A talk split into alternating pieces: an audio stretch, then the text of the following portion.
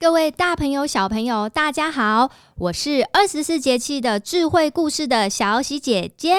您现在收听的是《生动台北》。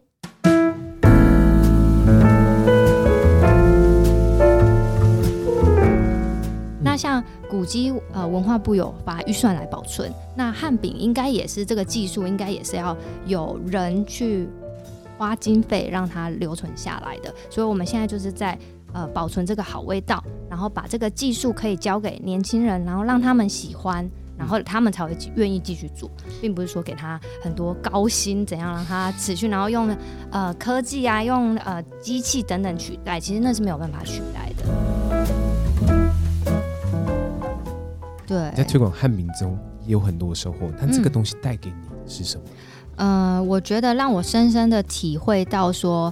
呃，助人为快乐资本这件事，这虽然是我们从小到大都一直听到的一个 slogan 嘛，但是你真的会发现说，帮助别人，让别人好，然后你得到的快乐是远远比买一个包包或者是一个呃名牌的东西还来得更长久。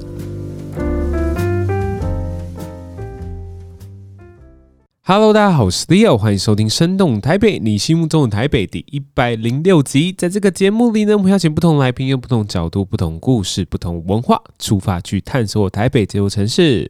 今天我们邀请到的是旧镇南的二十四节气故事的小喜姐姐。小喜姐姐呢，除了用有趣的 Podcast 来推广汉饼的文化之外呢，同时呢，也是旧镇南汉饼文化馆的馆长啊。汉饼呢，其实在台湾文化当中啊，是扮演着不可或缺的角色。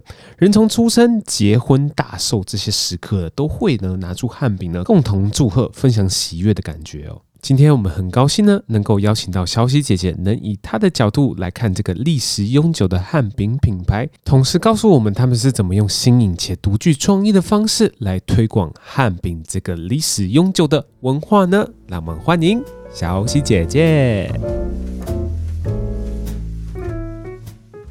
第一个想问小喜姐的问题，就是你平常讲话就是这样子吗？呃，没有那么做作。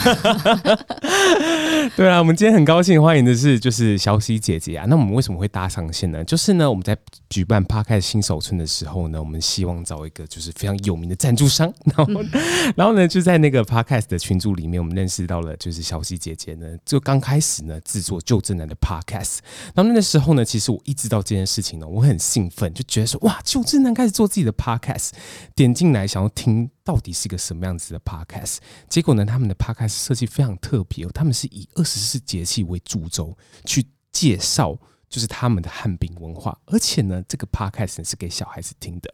那在讲更多相关的故事之前呢，我们想先请小溪姐姐稍微介绍一下。虽然这个东西你已经介绍过很多次了，可以跟观众稍微介绍一下，就是旧正南这个品牌吗？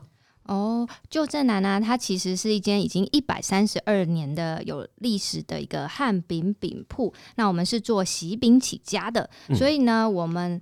在一百二三十二年前呢，就是一个料好、实在、技术好、口味好的一个代表。所以人家如果想要吃喜饼呢，就会想到要来正南饼铺吃喜饼，就表示女方嫁的很好。哎，Leo，你知道为什么要吃喜饼这件事吗？为什么要吃喜饼这件事情？嗯，是因为喜饼就可以这个啊，喜饼发给亲朋好友的时候可以沾喜气，这样子。呃，就是其实最主要的原因就是要让女方的家人知道我女儿嫁的很好，这样子。所以喜饼的等级代表这个新郎的等级。什么？所以今天喜饼做的不好，就是送的不好，大家会鄙视，是不是？嗯、呃，可能就会觉得，嗯，还是吃九正南好了。对啊，就是那时候呢，就是我稍微上网查了资料嘛，就是旧镇南它其实是一个百年以上的品牌嘛，对不对？刚开始起家其实不是在高雄的，也不是在台北，嗯、虽然是声动台北。嗯，那起家是在哪里的呢？在台南，在台南。对，嗯、那我们是呃创立于台南府城的经营果子的制造业。那其实这历史还蛮有趣的，就是大家知道今年呃是高雄一百年。嗯，对。那我们呢，虽然是在台南起家，可是是在高雄发迹。嗯，对。那其实就可以回溯说，哦，原来就是我们今年一百三十二年嘛，那就是我们成立三十二年的时候，发现高雄这个新城市要开始了，于是我们就搬到了高雄，然后就在那里呃发光发热这样子。对，那 Okay. 今年刚好是一百三十二年，然后高雄一百年，高雄历史博物馆呢也有请我们做一个百年的一个汉饼礼盒，就是一起来庆祝这件事情。OK，所以就旧正南在在一百年前的时候，觉得说哦，高雄是个好地方啊，就把旧正南整个搬到高雄去了，就对了。对，OK，那那时候呢，就是只卖喜饼吗？还是那时候？就是搬来高雄之后，就开始卖各种不一样的东西了呢。嗯，当然也是有符合这个市场，所以也是会开始卖一些，就是月饼啊，然后绿豆椪啊、凤梨酥啊等等这些传统的糕饼。嗯、那因为喜饼它的口味，就是汉饼的喜饼口味，其实有呃十四种以上。嗯、对，对，那几我们就会挑几个比较热卖的产品，然后变成伴手礼这样子。OK，然后现在就是月饼啊、呃绿豆椪啊，都蛮广受好评的。那这边其实呢，我想先回到就是小喜姐身上，就是我自己蛮好奇，就是你你就是在旧镇南待了多久了呢？呃，我本身在旧镇南待了应该快十年喽，啊，快十年，就是开始我们在做企业社会责任的时候，我就在了这样子。嗯哼，嗯，所以开始就是做企业社会责任的时候呢，就是那时候呃，小喜姐姐就是来这边负责公关相关的工作吗？嗯，哎、欸，可以这么说，因为我们大概十年前的规模还没有现在这么大。嗯、哼对，那个时候虽然也是全呃北中南都有点，但是那个时候的科技啊，那个时候也没有呃 Facebook 好像也没那么盛行。对对，然后也没那么多呃 IG 啊，然后网络行销等等。那所以现在呃从那个时候到现在就做了很多很多不同的事情，然后公司也有。呃，做一个新的节能减碳的工厂，然后呢，我们也呃做很多社区参与，然后现在也有一个汉饼文化馆，嗯、对，所以就是我们慢慢的再把我们有盈余以外的这件事情来做一个企业社会责任，那也是秉持着呃 ESG 的概念，然后再传承这个品牌，这样。哇塞，刚刚就是回答是非常标准公关的回答。直接内化到我身体里，直接内化到我身体里，对感觉是录音带放出来的 这样子。对对对，对。那那其实就是我觉得观众会很好奇的是，其实旧正南他从一百三十二年前开始的嘛，刚开始只有“正南”两个字，对不对？嗯。哎、欸，这个故事其实我觉得很多观众应该不知道。对，因为每个来的人都会想说，哎，为什么你要叫旧正南？为什么不叫新正南？对，那就是我刚刚讲的，他搬来高雄的时候，其实是高雄是一个新市场嘛，所以就要让人家知道说，哦，我们是旧的正南饼铺哦，所以是旧正南这样。嗯，旧的那一间。OK。对。那所以，所以该不会现在市面上有新正南吧？现在没有，还是旧的那间正南哦。所以像台南有很多，比如说旧永旧永瑞珍也是饼铺这样。OK，对，就是老的饼铺有些都会加一个旧字，嗯哼，就像政治标记这样。OK，就是加一个旧字，就告诉大家说我是正牌的饼铺啊。对对对。OK，然后后来呢，就是在高雄这个东西，就是很多开了很多家分店嘛。嗯，然后呢，就是在台，我觉得就是。在台湾开饼铺的时候，你不能只开就是一个地方嘛，你都要延伸到其他地方去。他们、嗯、在台北也陆陆续续开了二十多间店，是吗？全台湾啊，不是只有台北。哦、对，全台有大概将近二十间，对，包含高铁啊、百货，然后台北是金华，然后还有、嗯、呃。那个星光三月，OK，对对对，OK，那那那时候就是在台北开了那么多多家店，其实蛮好奇的是，你知道就是在高雄哦，它有一条喜饼街，对不对？对，有一条喜饼街。台北有吗？台北其实也有喜饼街，可是你知道吗？你知道在 Google 上面打台北喜饼街，你可以出现大概两三条路，嗯哦，就不止就是可能中山中山的那条路，嗯，就中山那条路啊，就是非常非常多喜饼，就是没有人。就是硬性规定说这条是喜饼街，可是它有点像是说，我们今天来到这个地方，一整条路都在卖喜饼，我们就是、嗯、就是泛称它为喜饼街。对，就是要因为大家看喜饼不想跑来跑去嘛，就我这间看完再看下一件，嗯、所以大家就干脆都开在一起好了，然后就比价也是互相比来比去。OK，那那那自己问，消息姐姐那时候结婚的时候是？嗯哦、用旧站那边，我敢说用别人的吗？来，这个 播放连续播放三次啊，对对。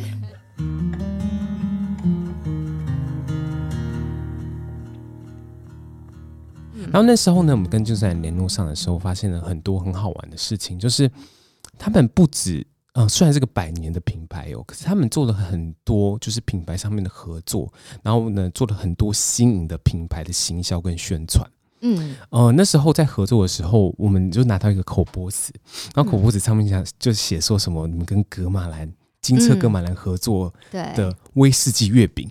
对，就是这种东西，就是非常非常独特，就是你们就是一直在尝试很新的东西嘛。嗯、没错，因为其实我们希望汉饼可以用不同的面貌来介绍给年轻人，嗯，让他呃对呃让年轻人觉得汉饼是一个可以时尚、可以好吃、可以特别的一个东西。因为像呃 Leo 看起来这么的年轻嘛，哦、对不对？看起来，刚好看起来，呃呃，本身也是这么的年轻，在呃我们这一代都会觉得汉饼就是一个油油腻。腻放在桌子上的那块饼，隔壁哦，有人结婚了，然后妈妈就是切了，说赶快把它吃掉，不要浪费。嗯、然后你就会很想要把它转送给别人的那个东西，是我们印象中的汉饼。可是我们希望把这个东西转化成为一个。不一样的产品，让它呃，让年轻人也可以重新认识它。Okay. 所以我们就做了很多不一样的形式，像刚刚 Leo 提到的，呃，格玛兰的呃威士忌啊，做一个酒味的月饼，然后还有呃绿豆碰口味的呃珍珠奶茶，嗯，就是马 古之前绿豆绿豆沙牛奶，对，然后还有呃冰棒。对，绿豆沙冰棒跟绿豆沙牛奶在 Seven 都可以买得到，嗯、然后还有凤梨酥口味的啤酒，嗯哼，对，然后包含我们做这个 Podcast 也是希望让年轻人认识我们这样，对，嗯、就是非常做了非常非常多接近年轻人的一种品牌行销跟市场规划。还有最近一个最流行的就是那个豆沙包。豆沙豆沙包跟那个初鹿农场合作的，哇塞！嗯，我还有冰粽，讲不完，冰粽也是卖的还不错，这样、uh 对，就做了很多不一样的尝试，而且就是这些尝试，其实我们会觉得说是非常非常符合，尤其是我们年轻一辈对这个市场的想象是什么？嗯，就比如说，嗯、呃，跟威士忌合作，然后跟珍珠奶茶。然后又有很多不一样的类型，然后甚至就是推出了自己的 podcast，做很多不一样的社群形象，我就觉得非常非常的有趣哦。嗯、那那其实呢，就是嗯，我们待会要谈论到 podcast 的部分嘛。那进去 podcast 的谈论 podcast 之前呢，想要问小喜姐姐哦，你在旧正南是担任什么样的工作呢？呃，我现在主要是呃汉饼文化馆的推广，然后跟营运的部分。嗯、那最主要的其实是做企业社会责任的一个执行跟规划。嗯、那呃，我们知道我们的品牌已经一百三十二年了嘛。那像呃，我觉得提一个标杆企业，就是有点希望我们可以走向日本虎屋的概念，它是一个五百年的一个店。哦嗯嗯、对，那它品牌永续呢，虽然可以创新，但是也是呃精神跟老味道都是要呃永远流传的。嗯、对，那所以呢，我们希望可以做到这件事情呃的基准点会在我们要做的四件事情。第一个就是我们食品道德，不要笑，让我把它讲完。好，我 好，是快速带过，因为这很重要，因为食品道德就是一个呃做食品最重要的一个。呃，一个部分嘛。对。那我们第二个就是环境永续。嗯、那所以我们有一个节能减碳的工厂，嗯、因为环保也是要呃企业很重要的一个部分。嗯。对。然后第三个是社区参与，所以我们做很多公益，然后包含办很多亲子的活动，嗯、希望让年轻人、年轻家长都可以带小朋友来接触汉饼，然后还有一个汉饼文化的推广。嗯。对。那汉民文化的推广，我们也做很多，比如说跟高雄餐旅大学的合作啊，然后把它变成教材，让学校可以使用。那我们提供馅料给呃学生，不要让他们一直学呃法式甜点啊，然后呃欧式面包啊，嗯、对对对，法式料理等等的。嗯，我觉得很棒诶，就是其实、嗯、其实就是小喜姐姐提到，就是你身为了一个那么大的企业，嗯，对，那么大的企业，它。不只是推出产品那么简单而已，嗯，它不是今天我只是卖卖喜饼给大家，我今天就是荷包赚满满就好了，嗯，其实它包含了蕴含了很多你们对自己的期许跟对自己的期待，嗯，对，就是包含你刚刚说的环保，比如说你希望消费者吃的可以就是非常安心，嗯，然后呢，你们还。把自己挂上说我们要负责推广台湾的汉饼文化这件事情。对，因为所有的概念都是在一个利他，就是觉得别人好，我们就会好，不是只有我们自己好而已。嗯哇塞，我觉得这这个这个这个企业的概念跟企业的责任是非常非常，我觉得一家小的公司很难去想象到，就是一家那么大的企业去想说，我要除了卖汉饼之外，我可以做什么样的事情？嗯、最主要的是，我想推广汉饼，然后，想要宣扬就是这个文化。对，因为汉饼文化跟汉饼这个技术啊，如果说我们公司没有去努力让它保存下来，其实它是很容易不见的。就像呃，我们过年要吃的马老米老，可能如果我们没有持续在做这个东西，年轻人不接受，市场上没有呃没有得卖，就会不见了。嗯、那像古迹呃文化部有发预算来保存，那汉饼应该也是这个技术，应该也是要有人去。花经费让它留存下来的，所以我们现在就是在呃保存这个好味道，然后把这个技术可以交给年轻人，然后让他们喜欢，然后他们才会愿意继续做，并不是说给他很多高薪怎样让他持续，然后用呃科技啊，用呃机器等等取代，其实那是没有办法取代的。嗯。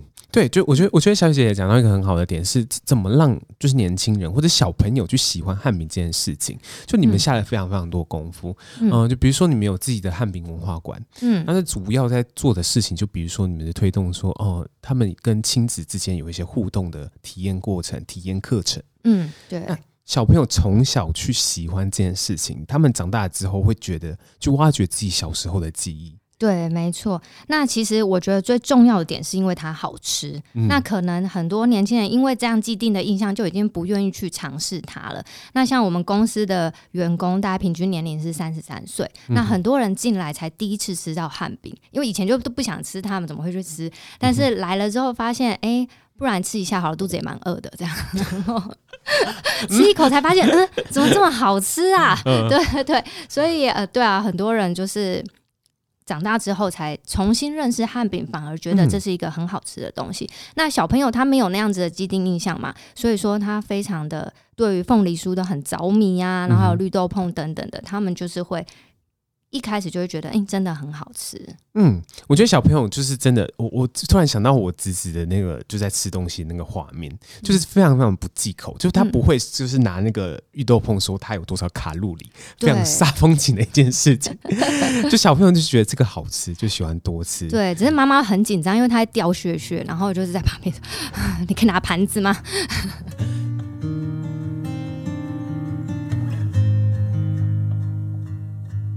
负责推广这这汉饼这件事情，就是呃，你们说旧振南想要做的一件事情嘛？嗯，那。用品牌联名的方式，也许是吸引到年轻人，嗯，那就是一些亲子活动的方式，吸引到小朋友。对，那这个东西呢，我们就要延伸到来讲我们的 podcast，对不对？嗯、哦，我觉得很特别，是因为 podcast 哦，大概是二零一九的年底到二零二零，它其实是一个 pod，很多人说二零二零是个 podcast 的元年。嗯哼哼，嗯，很多不一样的媒体或者品牌开始做 podcast 这件事情。对，可是为什么旧振南会想要做自己的 podcast 呢？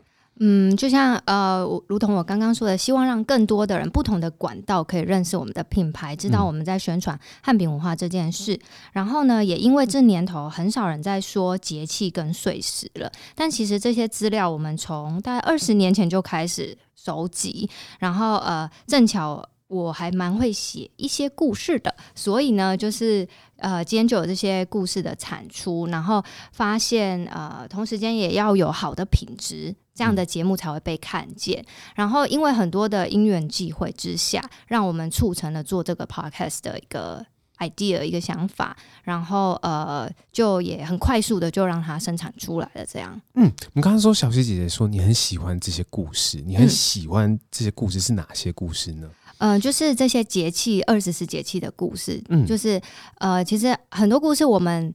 不知道它的存在，但是它是有原因的。嗯、然后当你发现它了之后，就说：“哦，原来是这样啊！”就比如说，我写一集是大暑要吃仙草，然后发现那阵子大家都蛮容易发脾气的，因为那个大暑时节，就是大家情绪比较躁动。嗯，对，那吃仙草就会降火气。嗯，对，然后那个时候就是呃，古古代人就会说，到了大暑就大家都要吃仙草。哦，所以这是古代人一种习惯。对，就是当你在找这些资料的时候，就会发现每一个节气它都会有一个产品、一个食材的呃盛产。嗯，那它就是要来帮助呃这个人类这个呃大地生产的东西是给人来吃的这样。嗯，我觉得我觉得很有趣是，其实刚刚我们就谈到一个东西叫做挂号碎石文化。嗯，就是随着不同的时节，我们有不同的就是该吃的东西，或是适合吃的东西。对，那这些适合吃的东西的背后面，它都有一些很可爱的小故事走在后面。嗯，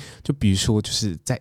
就是天气最热最热的时候呢，古代人就知道说要吃仙草啊，因为那个时候就是最容易吵架，啊，对，满头大汗。那那那那，我们就回归到就是呃，这个二十四节气 podcast 上面哦，嗯，它其实是个给小孩子的一个 podcast 嘛，嗯，对。那可是你要怎么编写这个二十四节气的故事，吸引到小孩子？我觉得是一个非常非常重要的关键。哦，因为我本身也有小孩子，所以就等于，而且我每次写完都会先让他们润稿，就说：“哎、欸，那个你觉得这故事好听吗？”这样，然后他们就会给我一些 feedback，然后我就会再把它改进去，这样。好可爱哦！所以这个故事，所以所以你会先写完一个故事，然后你会先讲一次给你的小朋友听，对，看他们有没有反应。如果他们没有反应，就觉得嗯，这个不太对。所以你会叫你小朋友坐在你就是正对面，然后说：“好，现在妈妈要来开始讲故事哦。”对，然后你要仔细的听，这样子。对对对。他突然突然恍神的时候，你就知道这个故事很无聊。对，没错，就会开始默默飘走。怎么偷偷的利用自己的小孩？当然要可以利用就利用。对，然后然后所以你会看出孩子的反应。如果他真的很喜欢这个故事，他的专注的样子是什么样子？我其实蛮好奇的。嗯，他就会我讲完之后，他就会。告诉我上一集的节目是什么，就是他会记在心里。嗯，对，就比如说，呃，霜降的时候要吃柿子。嗯，对，那他就会说，哎、欸，那我生日的时候，可不可以送同学柿子？因为他生日刚好是这个时节。可爱了吧？对，然后我就说，哎、欸，好哦。然后他就说，那我要祝大家，就是再加一颗凤梨酥，祝大家好事旺旺来，这样。然后就觉得，哎、欸，有内化到孩子的心里，然后让他跟节气，然后跟汉饼。把这样好的含义传达出去，是一个很有呃感觉的事情。这样，嗯，我觉得这件事情是。一定一定是非常非常有成就感的，嗯，就自己孩子突然跟你讲说，就是你 podcast 的内容，对，这是很开心的一件事情。然后还有朋友的小孩也会，因为我就多少也会逼朋友听一下。他说这个回去放给你小孩听，对对对，就是你要你要就是把它拍下来，你要把它录下来，就是你现在有在播放这个 podcast 给我。然后我的朋友的小孩就很可爱，就会呃录给我说，好吃的汉饼都在旧镇南，宣传汉饼文化在旧镇南，就直接把。片片尾都背下来，这样 OK，真的很可爱。嗯、哦，我觉得这个事情，呃，我刚开始看到，我会觉得说，其实他宣传文化这件事情哦，嗯，其实并不是一个很容易的方式。为什么呢？嗯、比如说你在讲说二十四节气的时候，你可能刚开始听给小朋友听二十四节气，你突然就开始讲说秋收冬藏啊那些东西，就是那些专有名词出来的时候，小朋友就是觉得说哇。嗯，怎么会那么无聊？对，没错。那那你要怎么用有趣的故事把它套进去？嗯、呃，应该说我也做了很多的呃那个研究，就是嗯、呃，算听了市面上很多的 podcast 讲故事的频道，然后发现就是几个呃走在很前面的频道都是蛮贴近小朋友的生活，嗯，比如说呃像。大暑那一集就是在讲妈妈跟小孩在吵架的故事，因为小孩太皮了，然后后来呃妈妈就是呃用不一样的方式跟小孩来和好，对，就会让小孩有共鸣，对。然后还有嗯，比如说在白露的时候有龙眼，然后那一阵子刚好学校都在吃龙眼干，然后他吃的时候就会说哦，不能吃太多颗，因为会上火这样。对，因为节目里有提到，就是只能小朋友、大人吃二十颗，小朋友吃十颗，他就会默默在那里算，说我今天只能吃十颗，不然会上火。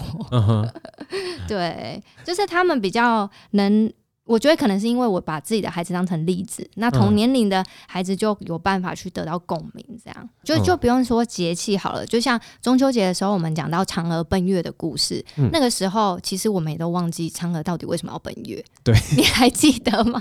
嫦娥的奔月的故事大概是她偷偷吃了长生不老药。那为什么要偷吃呢？因为他跟后羿吵架吧？我记得我的印象中是这样吧，对吧？没有，是有人要来偷后羿的长生不老药，他情急之下把它吞了。哦，对，哦，我知道，然后他就被就是那个受罚，玉帝受罚，然后就是被赶到广寒宫里面去。对，嗯，好，不太一样，不太一样，哦啊，不太一样吗？是，是另外一个故事吗？后羿把天帝的孩子射伤，因为他是。分那个射日嘛，嗯，对，所以他把孩天帝的孩子射伤，所以让后羿可以被呃要被留在人间，不能返回天庭，嗯，对，所以但是王母娘娘送了他两颗长生不老药，嗯，然后他决定跟嫦娥一起吃，然后他们两个人才可以一起回天庭嘛，才能永远在一起。嗯，结果就有一个人要来偷。这个长生不老药，然后但是后羿不在家，嫦娥一时心急，就两颗都一起吞了，就就把就飞到天月宫上去了。哇塞，嗯哼，这个故事，这个故事，这个故事是从以前以前做 Podcast 之前就已经知道了，在啦，对对对，你就知道这个故事了吗？我不知道，是因为做 Podcast 之后才有这个收获，对不对？对对对，没错，所以做这个 Podcast 让我自己真的也收获蛮多的。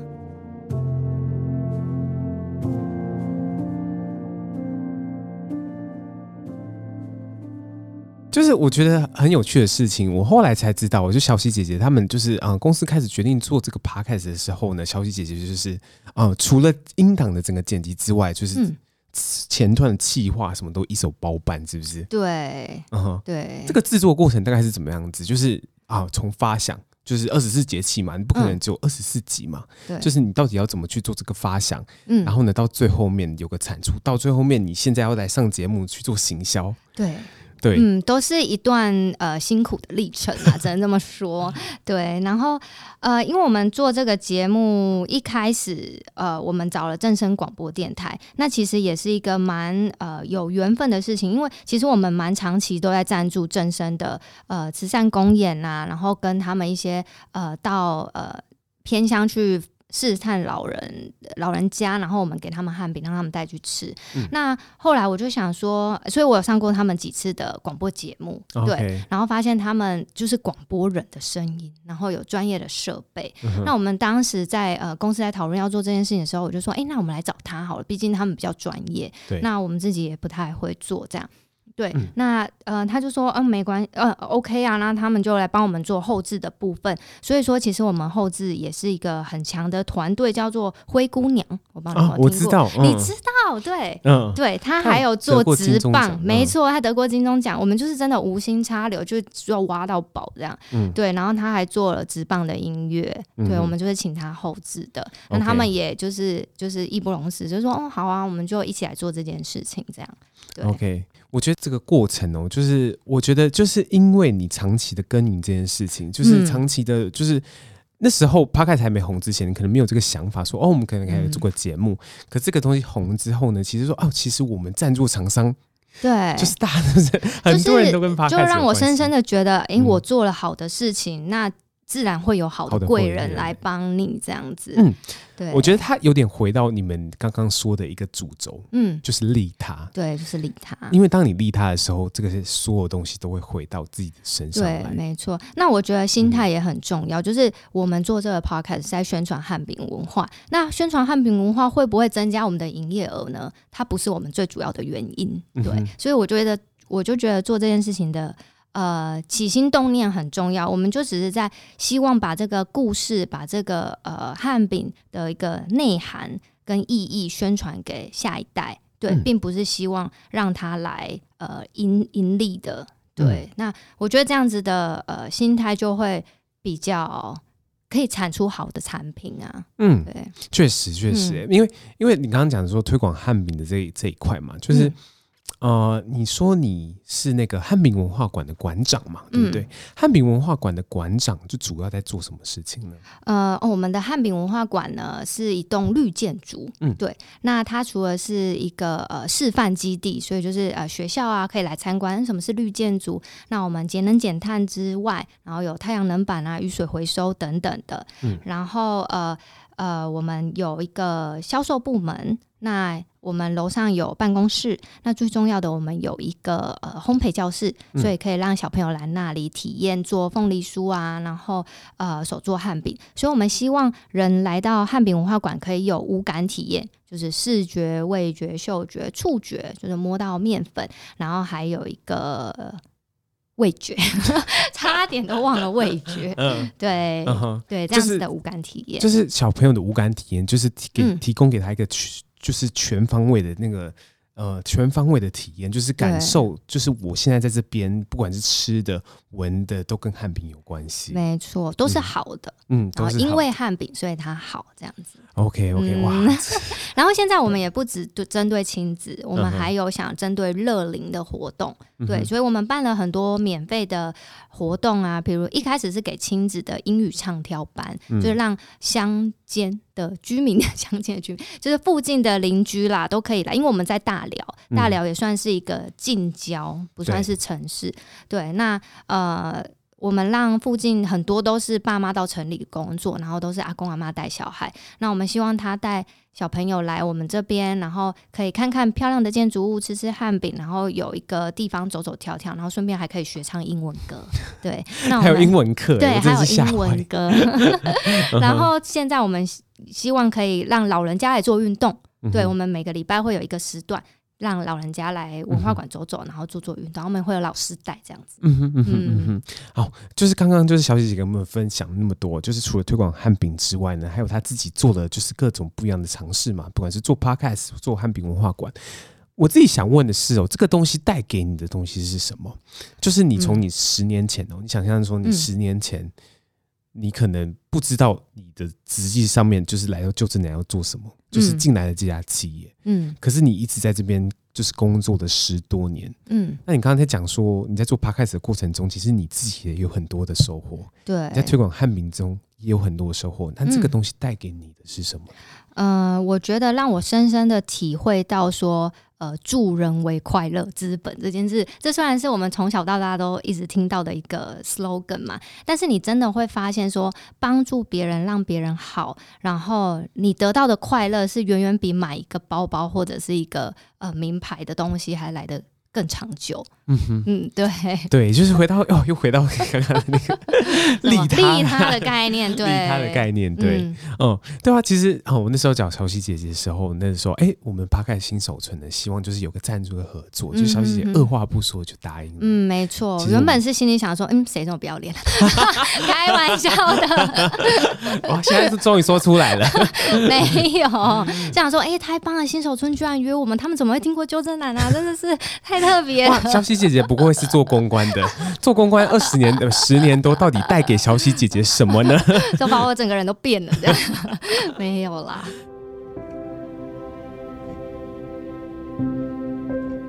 对，那那那，其实我这边想要问你，就是其实你大部分时间是都在高雄工作嘛，对不对？嗯、对。那可是时不时会出差来台北，对，时不时会出差来台北。那、嗯、那就是你来台北，对你来说，台北。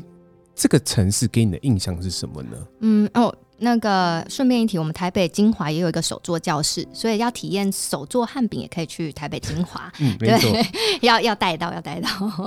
呃，台北给我的是什么样的感觉吗？嗯，我觉得台北是一个充满爱的城市。因为这次的疫情啊，让我深深的觉得，呃，因为大家说台湾快要沦陷了，结果大家都非常乖的待在家里，然后一直守护这个家园，然后让我们在很短的时间之内可以不用戴口罩，然后生活可以恢复。我觉得这个真的是蛮惊人的一件事情。不管是以前如何的政党批斗啊，如何的呃城乡去呃分别啊，但是因为我们遇到危难的时候，大家还是可以有。彼此有很强的认同感，然后一起做，乖乖的待在家里，然后呃为台湾好这样子，就觉得呃跟其他的国家比起来，觉得台北真的是蛮了不起的，对，嗯、因为如果台北人最多嘛。如果台北人都不守这个规则的话，那台湾肯定会沦陷。对，没错哎。其实那时候，其实我蛮好奇，想说那个疫情的时候，旧振南是有受影响的吗？嗯，我们影响还蛮大的，因为我们之前很大的营营业额是在彩萌跟生恒长，就是免税机场的部分。哦，那你看疫情这么久了，已经两年了，大家出国的人次已经变非常的少，几乎有一段时间是挂零的。对，嗯、所以我们那段的营业额就是几乎都没有了。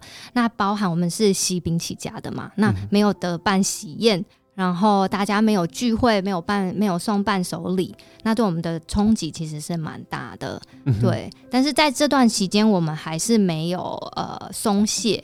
那也刚好因为疫情的关系，可以产出 podcast 这个东西，是吧？我觉得应该是吧，因为就是我觉得疫情的关系，让大家缓慢的自己的脚步，嗯，缓慢的自己脚步，大家开始说好，那我们可以开始做一些什么别的东西，对，就放更多的心力在推广汉饼这件事上面，嗯，就是我觉得，我觉得疫情这件事情。很棒的一件事情是，大家回过头来看看自己台湾这块土地是什么样子。对，其实宝藏就在身边。对，就是让大家认识说，哦，原来台湾是一个那么棒的地方。嗯，然后呢，就是。